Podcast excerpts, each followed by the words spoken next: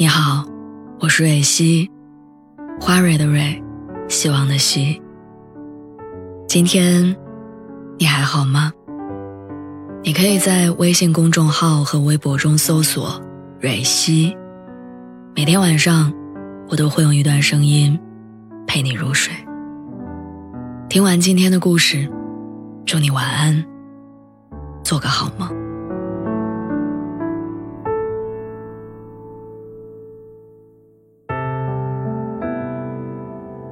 得知亲人离世的那一刻，我们通常不会感到悲伤，甚至不会有太大的情绪波动，因为大脑处于缓冲模式。而真正令人感到悲痛的，是书桌上那本未临摹完的字帖，是阳台上那件晾干的衬衣，是冰箱里的半盒牛奶，是紧挨着你牙背的剃须刀。我妈在电话那头带着哭腔告诉我，外公去世了。愣了几秒之后，我立即请假回老家。匆忙的上了高铁之后，第一件事是打开笔记本修改方案，客户那边催得很紧。持续的打字，甚至让我没有任何时间在心里腾出空间给悲伤落脚。在休息的间隙，我也会想起那个坏消息，但我更明白。它无法支撑我足够的悲伤。一旦我允许自己悲伤，不仅会影响工作效率，还会引人注目。外公的葬礼充斥着很多我觉得陌生的面孔，外婆哭得很悲伤，母亲走过去拥抱她，一边抚摸着她的背，一边说：“别怕，还有我在。”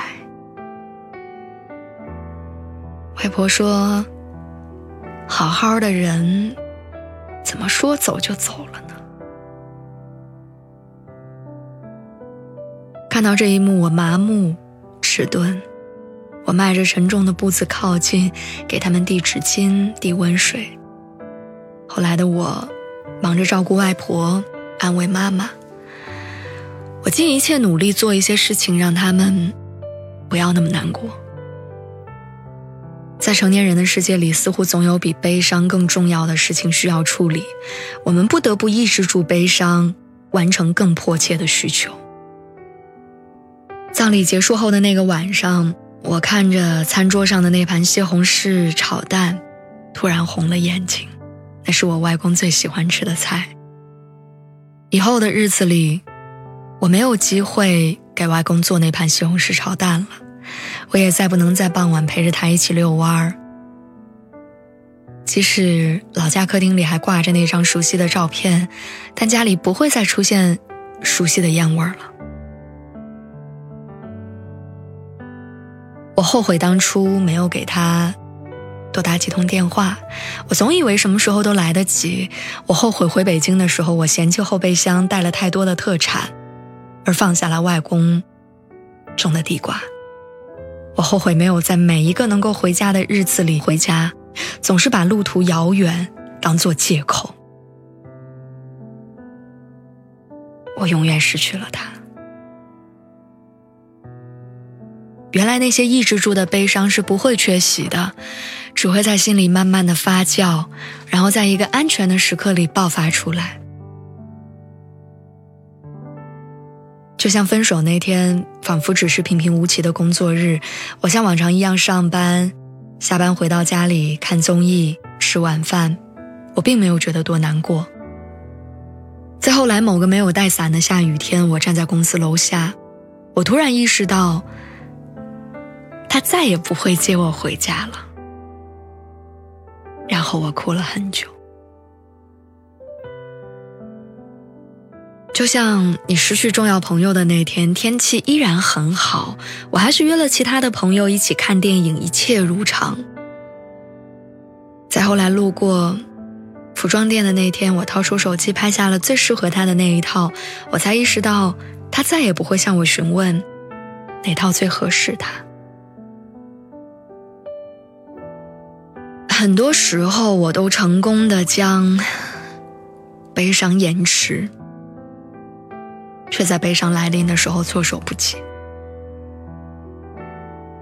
人心很怪，他痛是要告诉你他难过，但有时候他会把痛藏起来，因为他不想让你知道他有多难过，他怕你承受不住。